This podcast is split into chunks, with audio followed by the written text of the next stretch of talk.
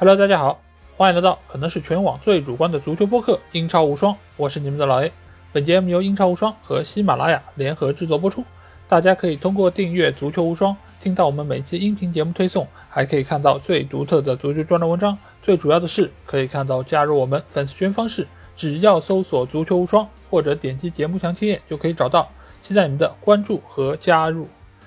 那上周末英超第三十七轮是进行了本轮的九场比赛啊。由于在周六是拥有足总杯，所以联赛是从周日才开始进行，而且一共只有九场比赛啊。在争四的关键战役中。热刺是战胜了保级球队伯恩利，而阿森纳则是在客场完败给了纽卡，也是交出了自己争四的一个主动权。而在争冠方面，两个非常疲劳的球队，尽管在体能方面都是出现了不足，但是他们在意志品质方面仍然是展现出了高人一筹的实力啊！曼城在两球落后情况下，顽强逼平铁锤帮西汉姆联队。而利物浦队也是在落后的情况之下反超圣徒南安普顿，拿到了宝贵三分，使得他们仍然在最后一轮是拥有获得英超冠军的一个可能性，同时也保有获取创纪录四冠王的一个可能。而在降级区方面，三个有可能降级的球队这轮比赛一共只拿到一分，那新援就是主场作战的利兹联队啊，而其他两个竞争对手伯恩利队以及埃弗顿队都是收到了一场败仗。所以降级的悬念也将留到最后一轮。那接下去我就会按照这轮比赛开始的顺序来和大家一一盘点这九场精彩的对决。好，那第一场比赛我们来到是热刺球场，在这里托纳姆热刺将主场迎战是伯恩利队啊。那热刺在之前比赛中已经是取得了四轮不败，而且上轮比赛他们是三比零战胜阿森纳队，也是重新燃起了争夺前四的一个可能性。而对于伯恩利队来说，他们在经历了三连胜之后，上轮比赛是一比三输给了维拉，使得他们的一个保级之路是蒙上了一层阴影啊。所以这场比赛对于两个球队来说都是非常关键，也都是不容有失的一场。比赛，所以坐拥主场优势的热刺从比赛一开始其实就发起了如潮的一个反击。而对于伯利队来说，他们早就料到有这一切，所以他们主教练迈克尔·杰克逊在首发阵容方面就排出了一个五三二的阵容，以防守为主，主打防守反击。那这个其实对于整个热刺一个排兵布阵，我觉得是非常的有针对性啊，因为热刺是急需要拿到三分，所以他们一定会狂攻，而且整个热刺的进攻能力又是整个英超联赛里面最为犀利的球队之一，所以伯恩利队这场比赛他们放低姿态，以防守反击来面对，我觉得是相当正确，而且他是将本方的一个快马球员科尔内放在突前的位置，而将。高中锋韦格霍斯特放在了替补席，所以一切的一切都指向了他们想要将防守作为自己的第一要务啊！而且整个的效果其实确实是相当不错，因为在上半场热刺就有多次有威胁的射门被伯利队的防线所化解，比如哈雷凯恩在上半场小禁区里面的那一次头球，眼看球将要越过门线的时候，背后防线上内森科林斯神勇解围，才使得伯利队能够逃过一劫。不过逃得过初一，逃不过十五啊！就在这个时候，裁判就出来刷了存在感，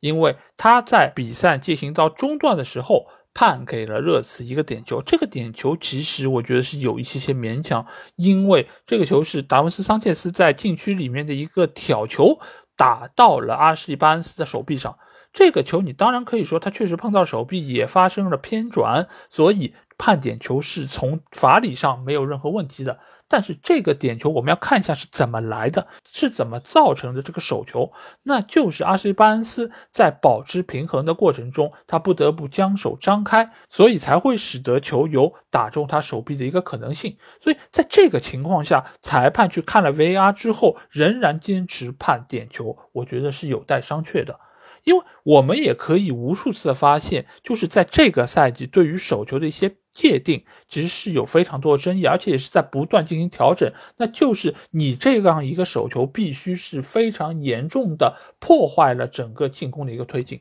而这个球，达文斯桑切斯那一个挑球，能够直接造成进球吗？其实是不能的，或者说你没有证据证明它可以有。当然，你可以说，哎，你怎么知道不能造成进球？后面事情都没有发生，你也不知道，对吧？但对于这种没有办法证伪的情况，我们只看在发生那一刻有多大可能性会造成进球。如果你没有办法能够找出一个直接的可能性来说明，我觉得这个球不应该被判点球。而且我们也可以看到，弗兰德在做出吹罚点球那个手势的时候，他是犹豫了一下的。一般来说，你去看 VAR 或最后你去判点球，动作都很坚决，对吧？麦克迪恩或者说是奥利弗，他们一般来说都是划一个方框，然后手一指直接点球了。但是这个时候，你看弗兰德那个手势。他中间是有一个停顿的，其实他内心也在犹豫，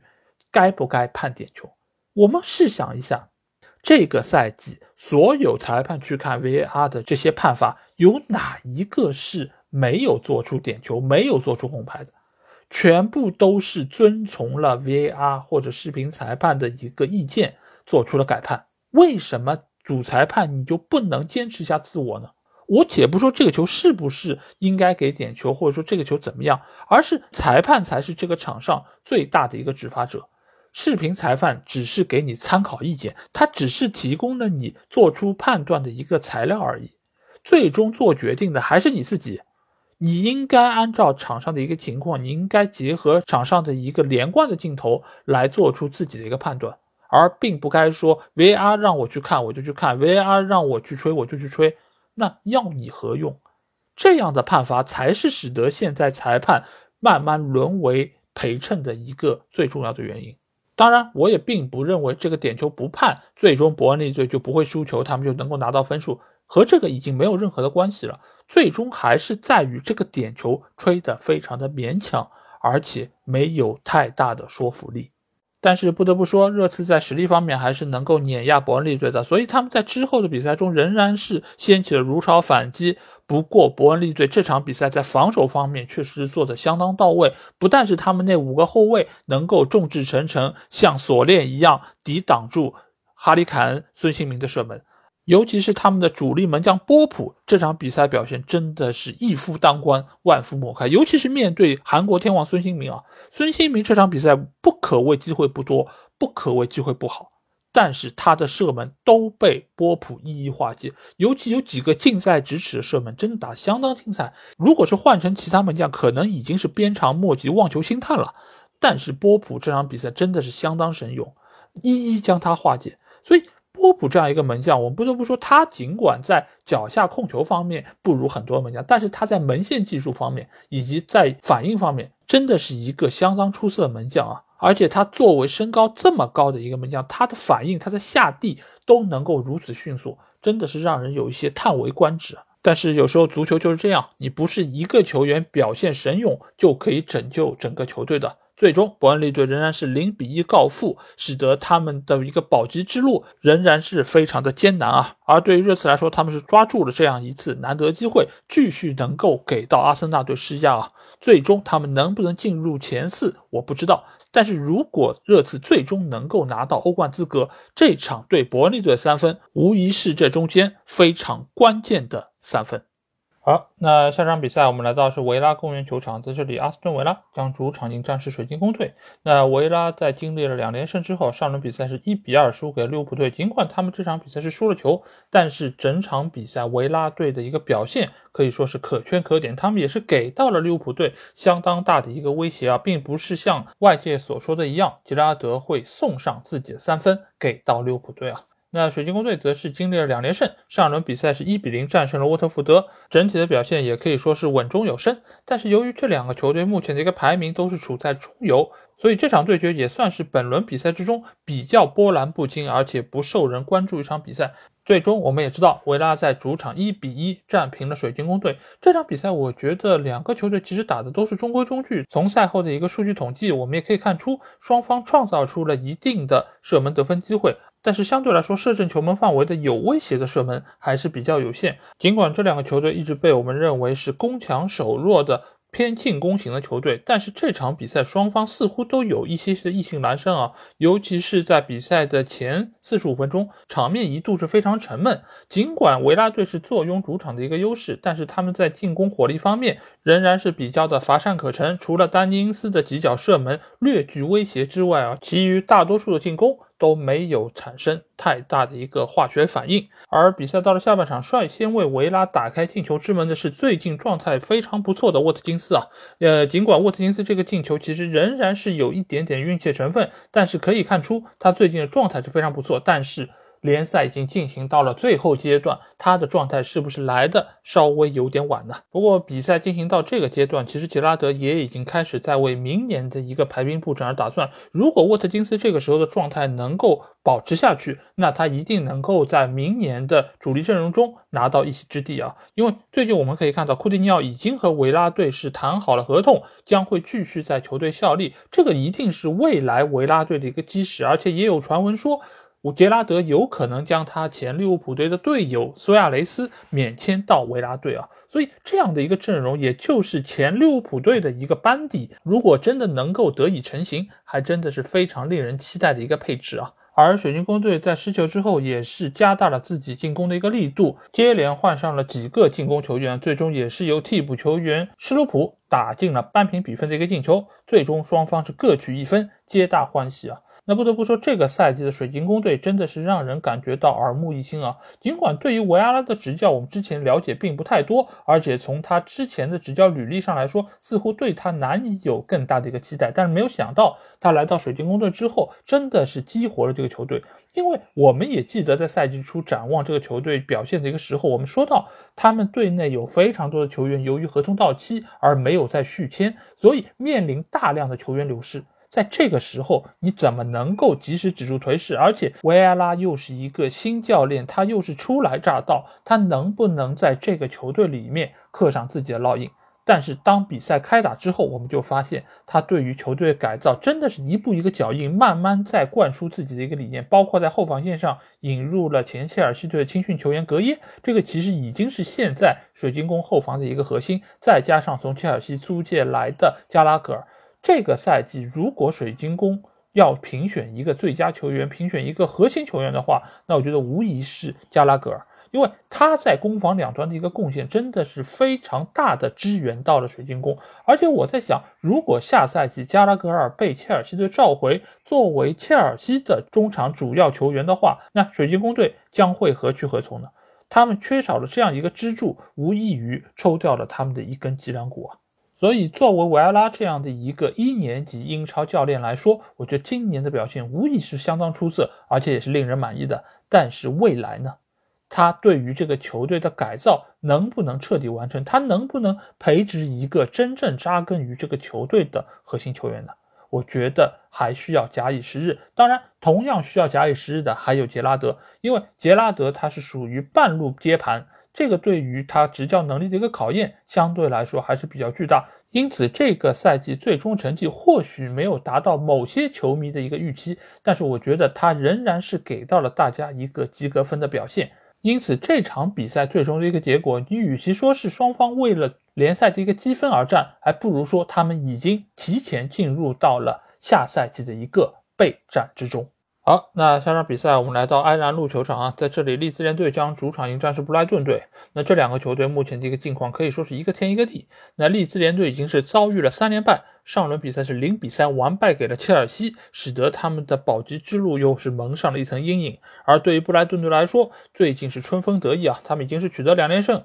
而且上轮比赛是四比零大胜曼联队啊，说似乎是完全走出了赛季初那种不会进球的这么一个困境啊。那整个球队士气也是相当高涨，但是我们知道这场比赛对于利兹联队来说是无比关键，这个是他们保级路上。最重要的比赛之一啊，所以比赛一开场，利兹联队就发起了如潮反攻。这轮比赛我们可以发现，三个拥有降级可能性的队伍在比赛的一开场都是会采取一个抢开局的策略，因为这个也是想要趁对手立足未稳打一个反击。而利兹联队真的差一点点就在比赛一开始取得进球啊，那这个球是在禁区之内，格尔哈特利用对方门将桑切斯的一个失误拿到了一个打空门机会，但是你说巧不巧，一脚。劲射却是闷在了本方队友的面部啊，直接是破坏了这次相当有威胁的进攻啊。这个也是使得射门的格尔哈特是一脸懵逼啊。就这种绝对的得分机会，一场比赛难道还可能给你第二个吗？那果然在之后，布莱顿队就慢慢缓过了神来。因为我在上一场四比零战胜曼联的比赛节目中，我也和大家说到，现在布莱顿队他们球队的一个整体性真的是相当出色，他们在局部的小范围配合是要比很多球队要更强的。所以这场比赛我们可以很明显的看出，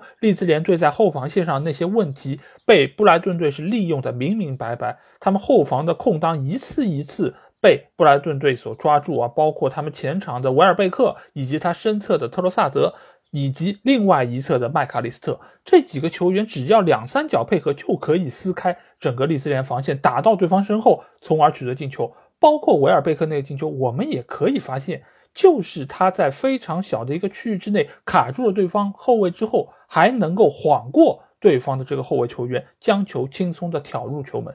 这是我们印象中那个不会射门的维尔贝克吗？他似乎已经成了莱万多夫斯基了。这样的一个球员，我真的是很难想象是怎样的一个调教才能够让他重新焕发出这样的一个能力。不要忘记，他现在在射手榜上的一个成绩，可是要比桑乔、格里利什这样的球员进球更多。而布莱顿队在中场的拦截能力上面也是要比利兹联队更强，因为我们也知道，最近一段时间利兹联队是接连遭受到红牌以及伤病的影响。这个赛季的比赛，艾琳和丹尼尔詹姆斯都没有办法能够再出战了，再加上一些老病号，所以使得利兹联队他们的一个竞争力真的是每况愈下。因此，面对布莱顿队这样一个强大中场，比如说拦截能力相当出色的比苏马，那他们是全面占据了下风。他们那个丢球其实也就是来。源源于比苏马在中场的一个拦截发动了反击，但是当一个球队马上就要降级，而且他们在比分上是落后的时候，这还有什么可惧怕的呢？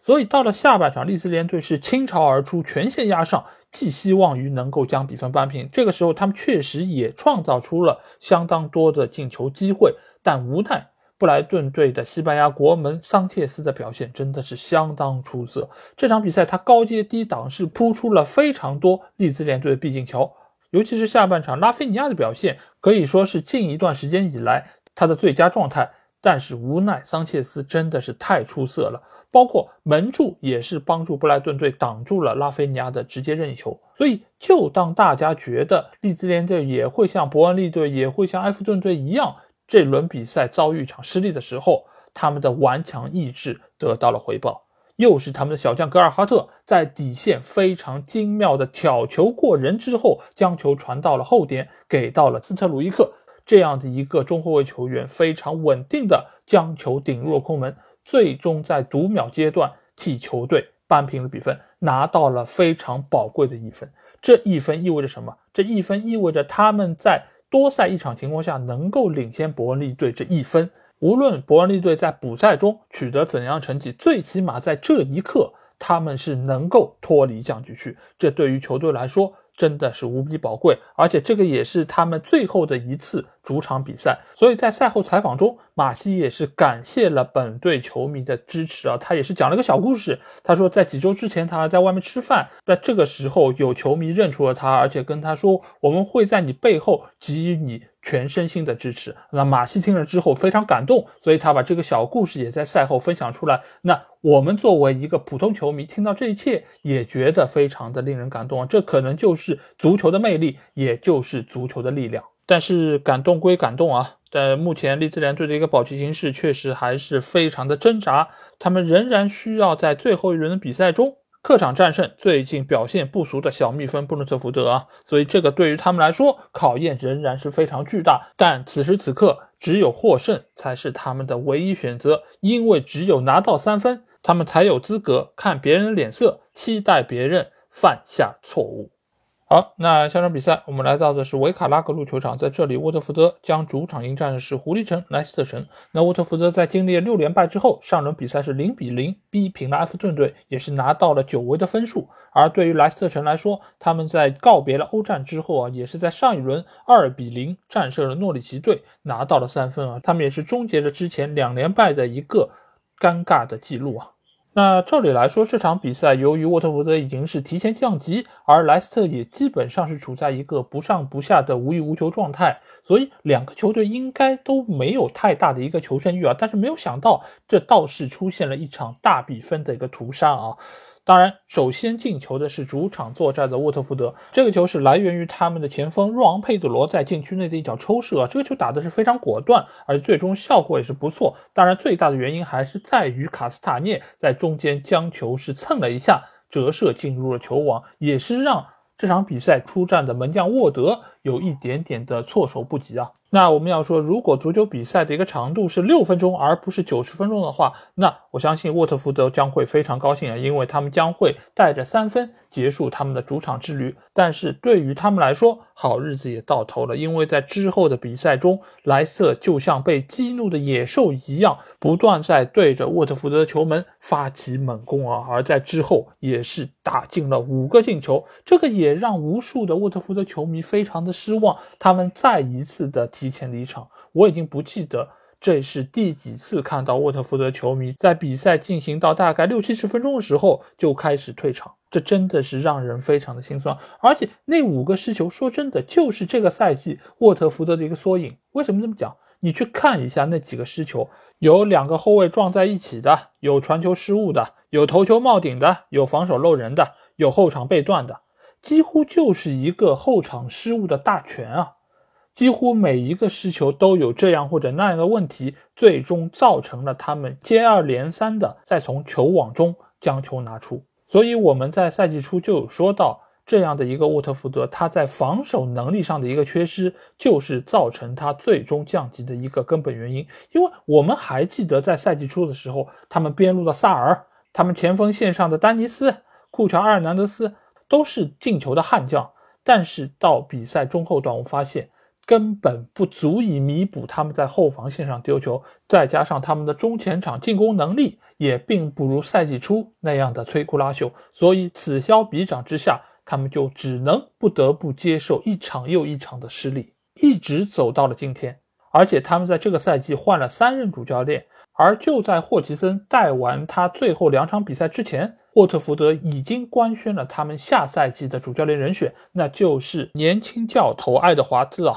而且这场比赛，爱德华兹和波佐也是来到球场观看这场比赛。而在赛后，其实霍奇森也有说到，如果在这场比赛打完之后，球队就让他能够交出主帅的一个教鞭，他也不会有任何的犹豫，他大可以让爱德华兹带球队进行最后一轮比赛啊。这个说法其实也真的是让人心寒，因为一般来说，并不会有球队做出这样的一个决定。因为不管是出于尊重，还是出于对于球队完整性的一个考量，都会让原有的教练带完这个赛季。而且在面对这样一场大比分的失利之后啊，老帅霍奇森也是在赛后不断的向球迷道歉，说球队不应该有这样的表现，他把所有的责任都揽到了自己身上。看到这样的一个老帅。在已经早就过了退休年纪的这么一个时候，还要被迫说出这样的话，我觉得真的是让人觉得有一些些的不仁。当然，另外一方面也说明目前的这个大黄蜂在实力上、在人员的心气儿上、在整个技战术打法上都有非常多的问题。但是，我觉得最大的问题仍然在于波佐家族的一个管理。好，那下场比赛我们来到是伦敦大球场，那就是西汉姆联队在主场迎战曼城这场比赛。那因为我们在上期节目中已经和大家仔细分析了这场比赛发生的一个情况，所以具体比赛的一个话题就不在这里过多的详述。那我在这里其实想和大家聊一个话题啊，那就是为什么我们所谓啊英超是第一联赛。但是，强如曼城或者利物浦这样的球队，在进入到欧战的尾声阶段，以及在联赛的最后阶段，这个表现会出现如此大的一个不稳定。那这个重要的原因，其实还是在于整个联赛的一个竞争相对来说是比较的激烈。这个其实就是我在上期节目中所提到的联赛球队之间的一个内耗啊。因为我们想一下，如果这个联赛里面有六到八支球队，他们的实力都是非常接近，而且他们每一轮都需要派出自己最强的一个阵容来面对联赛里面的对手，那你去到欧洲赛场又能不能发挥出自己的全力呢？我觉得是很难的，因为足球是一个非常复杂的运动，它不但是需要你球队的一个实力是最强的，而且你也需要能够有非常充沛的一个体能，你也需要能够有非常好的一个竞技状态。这中间有一个点，如果发挥的不充分，就有可能造成最终的失利。诸如像其他的有一些一家独大的联赛，那这些领头羊的球队为什么他们能够相对获得更大优势？那就是他们在联赛里面可以有一定程度的轮换以及休整，这个就能够给他们在欧洲赛场更多的一个喘息之机。而且我们也知道，有一些一家独大的队伍，他们在联赛里面是有绝对话语权的，所以在那个时候，有些弱队在跟他们对阵的时候，可能也未必会派出全部的实力。毕竟在你身上，我就算倾尽全力，也可能拿不到三分。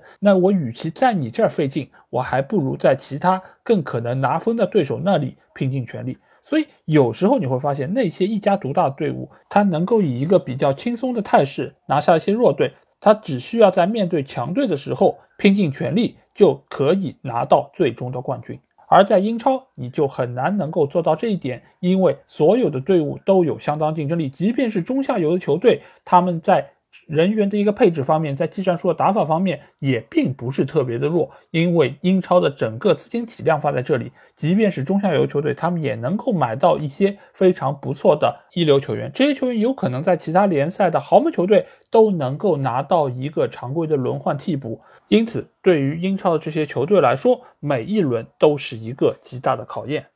而当比赛进行到尾声阶段，球员由于面对大量这种高强度的比赛，所以体能状况以及他们的受伤指数都是会有一个明显上升。所以为什么我们会发现啊，最近一段时间曼城的后防线，包括利物浦队的每个位置都有一些伤病人出现。因为他们每一场比赛都是高强度、高负荷，即便强如曼城和利物浦拥有相当不错的板凳深度，但仍然没有办法能够很好的应对极限作战。当然，这也是你作为第一联赛参与球队的一个必然的命运，那就是你能够因此获得更多的资金，你能够拿到更多的资源。另外一方面，你也需要付出更多的精力以及投入，才能够保住这样的位置。当然，在这个中间最为辛苦的无疑还是球员，因为你主教练受到的压力再大，你俱乐部受到压力再大，比赛还是要球员一场一场踢出来。而当比赛进行到目前这样的一个阶段，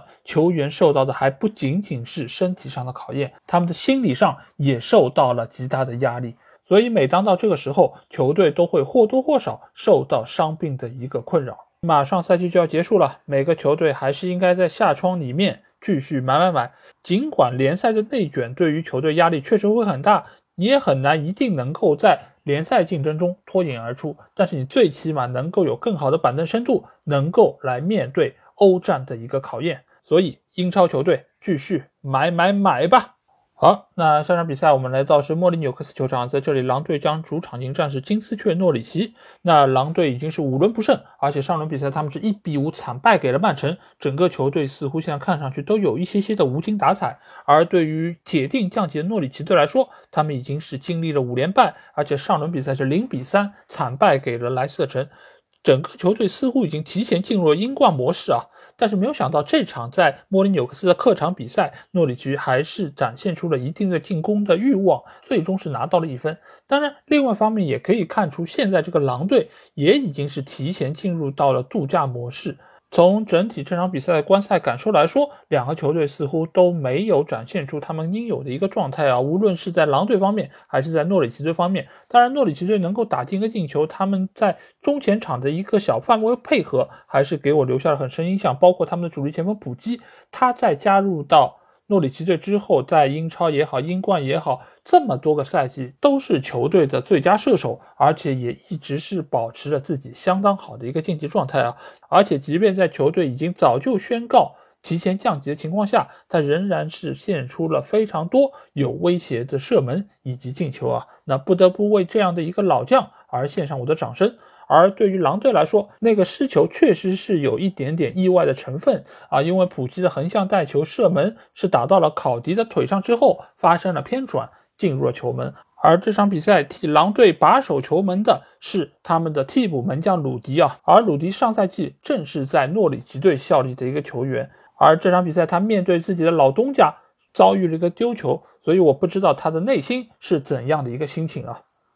而且我发现，在这轮的比赛中啊，确实是有非常多的球队是换上了自己的替补门将。一方面是有很多球队这是他们的最后一场主场比赛，所以他想让替补门将能够出场亮个相，在自己的球迷面前展现一下他的个人能力。那另外一方面，也有一些替补门将将会在赛季结束之后离开这个球队，这个也是他们最后有机会出场的一个比赛。所以这轮比赛，包括狼队的鲁迪，包括莱斯特城的沃德，其实都是以替补门将身份打满了全场啊。尽管他们都遭遇了失球，但是不得不说，他们所展现出来的个人能力仍然是可圈可点。而且在英超的历史上，我们也会发现有非常多的替补门将，其实在实力上、在反应上、在之后的表现上，都一点不比原先的主力门将要差。只是由于种种原因，他们可能很难能够拿到出场的机会来证明自己。其中一个最典型的代表，那就是前阿森纳队、现维拉队的主力门将马丁内斯。那这场比赛另外一个看点就是狼队替补上场小将西西尼奥。因为这个球员，我们在之前东窗转会的节目中也给大家提到过，他是东窗引入的，想要替代原先出走的肌肉男阿达马特拉奥雷，而且据说他也有相当不错的过人突破能力。那在这场比赛中，我们就看到他展现出了他的一个竞技水平。因为原本来说，我们觉得啊，可能会像阿达马特拉奥雷一样，具有非常强的一个冲击力，有非常强的一个爆发力，但他显然不是这样球员，他相对来说还是比较的瘦弱，但是他脚下。过人的能力，他脚下的一个技术还是相当出色，甚至于我在他的某一些镜头中，仿佛之间看到了年轻时候的 C 罗，因为 C 罗当时还叫小小罗，他在边路的一个突破速度是非常快的，而且他脚下的速率也是非常快的，所以。那个时候的 C 罗，其实某种程度上还不是一个进球的利器，而只是一个边路的过人王。而这场比赛的西基尼奥就给了我这样的一个感觉。当然，同属于门德斯旗下的球员啊，我不知道门德斯能不能把西基尼奥包装成另外的一个 C 罗。但是我对于这个球员在未来的一个发挥，确实是会多一丝期待啊！我也希望能够见证另外一个超级巨星的诞生。但是现在来说，他和 C 罗还差得很远。但是狼队就是这样一个适合他发挥的舞台，毕竟这里有那么多的葡萄牙同胞。而最终狼队扳平的那个进球，也是来源于西西尼奥在边路的一个假动作，而造成了对方犯规，所赢得这个任意球啊。所以这个球员，我觉得是值得大家在未来多一些期待和关注的。而在赛后告别了大家好几场比赛的拉热，重新是回到了赛场。也在赛后向球迷表示了自己的感谢。我觉得这个赛季对于狼队来说也是一个非常成功的赛季啊！毕竟他们也是告别了一个在这个俱乐部执教了很久的主教练，一个初来乍到的主帅能够带领球队走到目前这样的一个境地，他的表现无疑是非常出色的。当然，对他来说，明年的考验更加的巨大。因为现在这个球队他们在进攻方面的一个能力仍然没有得到有效的一个挖掘，他们如果没有办法在这个基础上更进一步，明年可能会面临更大的一个挑战。那一切我们都将拭目以待。好，那下场比赛我们来到是古迪逊公园球场，在这里埃弗顿队将主场迎战是布伦特福德啊。那埃弗顿队已经是取得了三轮不败，上轮比赛是零比零逼平了沃特福德，拿到了一分。不过最近他们的一个状态确实是相当不错，也是接连拿到了分数，使得他们已经是在三个可能降级的队伍中立于。比较有利的一个位置啊，而对于布伦特福德来说，他们在两轮不胜之后，上轮比赛是三比零大胜南安普顿，也是展现出了非常强劲的一个反弹的势头。那这场比赛最终埃弗顿是在主场二比三输给了小蜜蜂啊，这个对于他们的保级之路来说是非常大的一个打击啊。那我们来看一下这场比赛。到底发生了什么？那埃弗顿队也和我们之前提到的伯恩利队或者利兹联队一样，他们是打了一个非常出色的开局，那就是在比赛进行到第十分钟的时候就已经取得了进球。那这个球是来自于边路的一个起球，禁区内的理查里森实施了射门之后，被卡尔维特鲁因蹭了一下进入了球门，所以这个球其实来的非常的快，各方各面其实都没有看清楚的一个情况下就已经产生了。但是对于埃弗顿队来说，这无疑是一个梦幻般的开局啊！但这个时候发生了一件非常有意思的事情，就是大家都觉得这个球是理查里森打进的，但是呢，卡尔维特卢因却不断的在向裁判奥利弗说：“这球是我打进的，It's Michael，It's Michael。”就好像怕裁判老眼昏花，把这个进球算到了自己队友的身上啊，所以他在当时的那个表情真的是非常的有意思，而且是给我留下了很深的印象。但是埃弗顿队的好运似乎就到此结束了，因为之后他们就接连遭遇了打击。这个打击其实来的也是非常的有趣儿啊，因为那个球原本是埃弗顿队在进攻，而在起球给到理查里森的时候，对方的后卫阿热其实是对他有非常明显的一个拉人动作。但是显然裁判觉得这个球如果要吹罚一个点球，似乎又有一些些勉强。毕竟这么碍眼的理查里森也没有倒地啊，你也没有翻滚，你也没有任何的表演成分，所以裁判就将这个球放过了。但是没有想到，这样的一个解围球反而成了布伦特福德一个非常有威胁的反击。这个时候，伊万托尼已经卡住了对方后卫布雷斯维特的一个身位，而布雷斯维特不得不将伊万托尼放倒，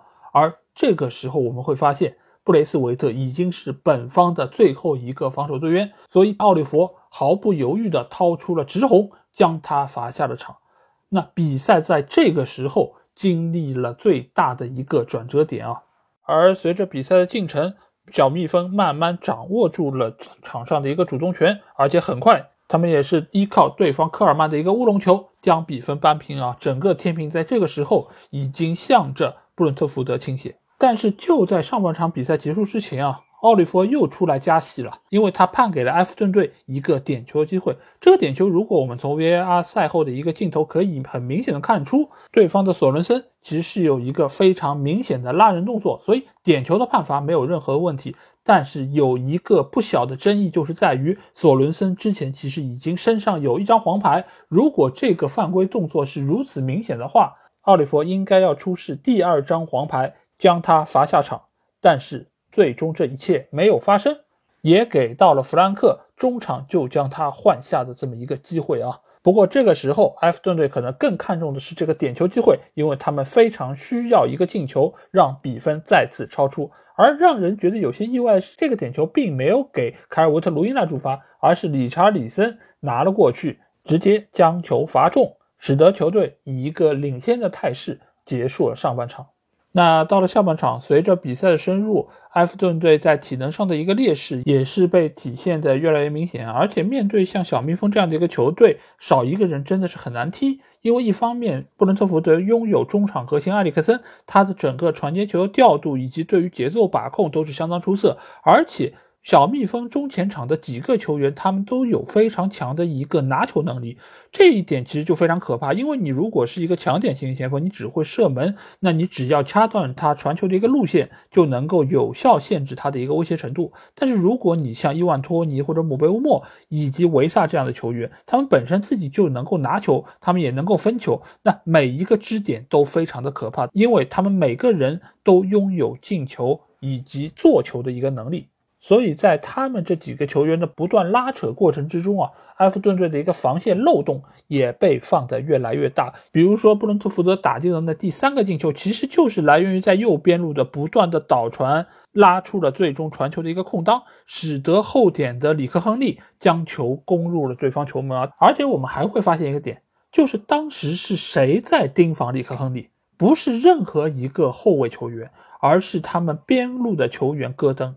你让一个进攻见长球员在这个时候盯防对方的一个高点，那本身就是在防守布置上的一个问题。当然，你可以说是因为他少一个人，他们整个防守的一个体系已经被打乱，那确实这是一个原因。但是这个结局已经造成，而这样的一个问题似乎也很难在这场比赛中得到解决，更不要说他们的第二个失球其实也是来源于一个定位球，因为我们也一直说到布伦特福德的定位球是相当有特色，而且他们的套路是非常多。这个球我们也可以很明显发现，埃里克森这个角球罚的是一个前点中的前点，是维萨从后点跑过来之后抢了一个前点头球，而盯防他的人是谁？是理查里森。所以你会发现，这两个失球其实都是来源于后防球员人数的不足，而最终造成防守能力的缺失。所以归根结底，一切的一切还是来源于第十八分钟的那一张直红。而比赛进行到这个阶段，埃弗顿队已经是变得越来越急躁，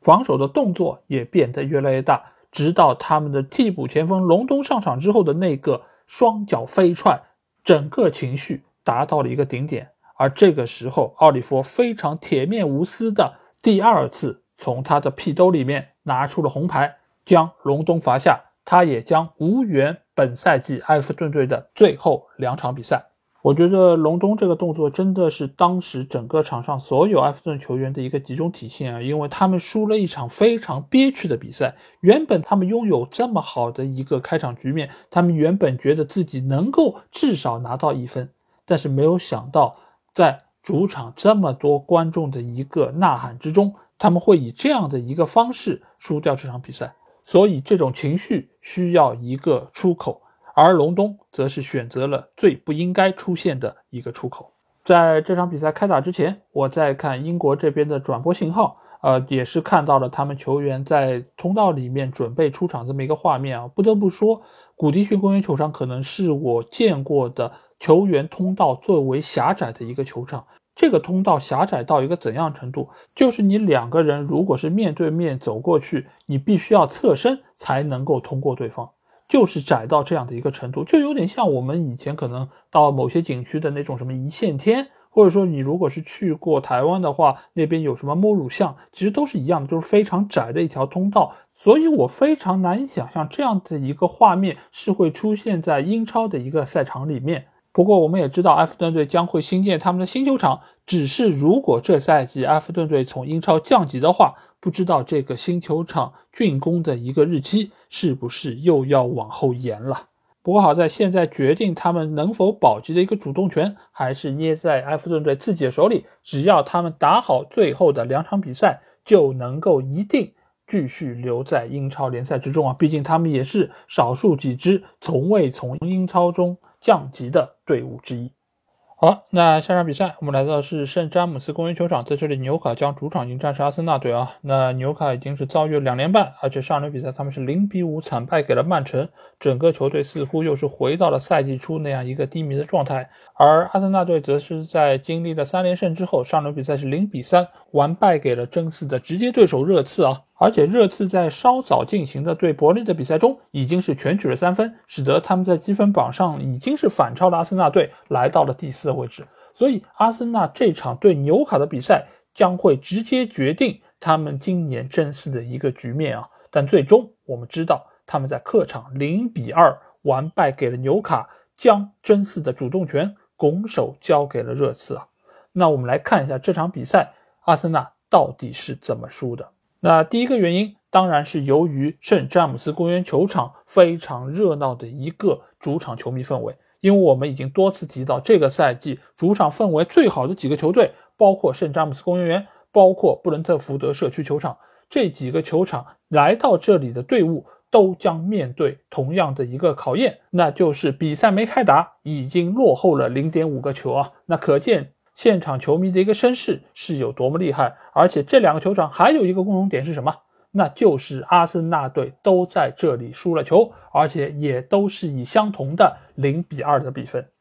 那场外因素就不多说了，我们来看一下比赛本身啊。那这场比赛，我觉得第一个给我留下印象是什么？就是之前防守无比稳固的富安健洋被圣马克西曼突的是不要不要的，为什么？一方面就是富安健洋这种防守的类型，面对圣马克西曼这种变相的突破能力强的球员，其实是他相对来说比较大的一个短板。因为我们知道富安健洋的身体是比较强壮的，如果你是遇到一个进攻速率比较慢，能够和你一对一拼速度、拼脚下技术的，那富安健洋是不虚的。但是如果遇到像圣马克西曼这种又有爆发力、又有突破能力、又有变相能力，那富安健洋确实是防守起来有一点吃力。所以这场比赛圣马克西曼多次从他的那个区域突破进去之后，创造出威胁，这一点就是非常重要的一个原因。当然，另外一方面，富安健洋也是刚刚从长期的一个伤病中恢复过来，整个人的一个竞技状态似乎还没有达到他最巅峰的一个水准。而另外一方面，这场比赛。纽卡表现最好球员是谁？一定是他们前锋线上的卡伦威尔逊。卡伦威尔逊，我们知道他是一个受伤指数还比较高的球员，所以这赛季他有相当多的场次是只能做闭场官。但是在赛季最后阶段，他却是伤愈复出，所以他迸发出的能量以及这场比赛对于阿森纳后场的一个压制，真的是效果相当的明显啊。而且你不得不说，有些球员你真的是越老越妖，因为他在场上能够知道怎么找到合适的位置跑位，怎么找到最合理的地点去抢点。而这点来说，卡伦威尔逊是一个，阿森纳队其实也有一个，只是最近一段时间他都没有办法能够拿到先发出场机会，那就是拉卡泽特。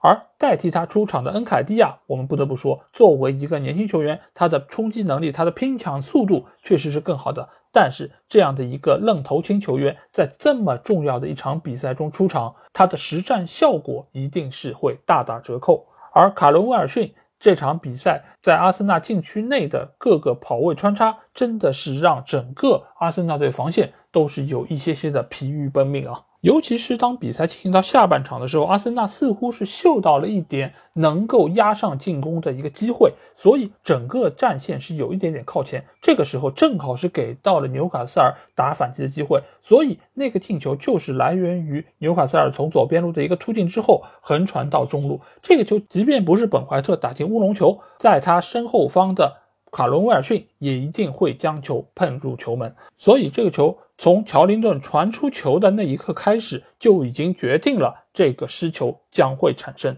而之后的比赛就越发向着不利于阿森纳的一个情况在发展，因为他们必须要扳平比分，他们必须要反超比分，拿到足够的分数。但是他们越这么想，整个后防线上的一个空当就越大，所以也给到纽卡的诸多球员非常多机会，而。卡伦威尔逊这场比赛状态真的是好爆了，因为他在中场附近那脚吊射就显示出了他这场比赛火热的一个状态，差一点点就将球打入球门。如果这个球真的能打进，可能是这赛季最漂亮的进球之一。当然，最终阿森纳队还是失了他们第二个球，那个球也是由于卡伦威尔逊的射门被拉姆斯戴尔分出之后，吉马良斯将球打入空门，最终阿森纳不得不吞下失利的一个苦果。所以到这一刻，我觉得阿森纳队争四的一个形势几乎已经是只剩下理论上的可能性，因为热刺最后一场比赛的对手将是已经铁定降级，而且本赛季表现最差的球队诺里奇。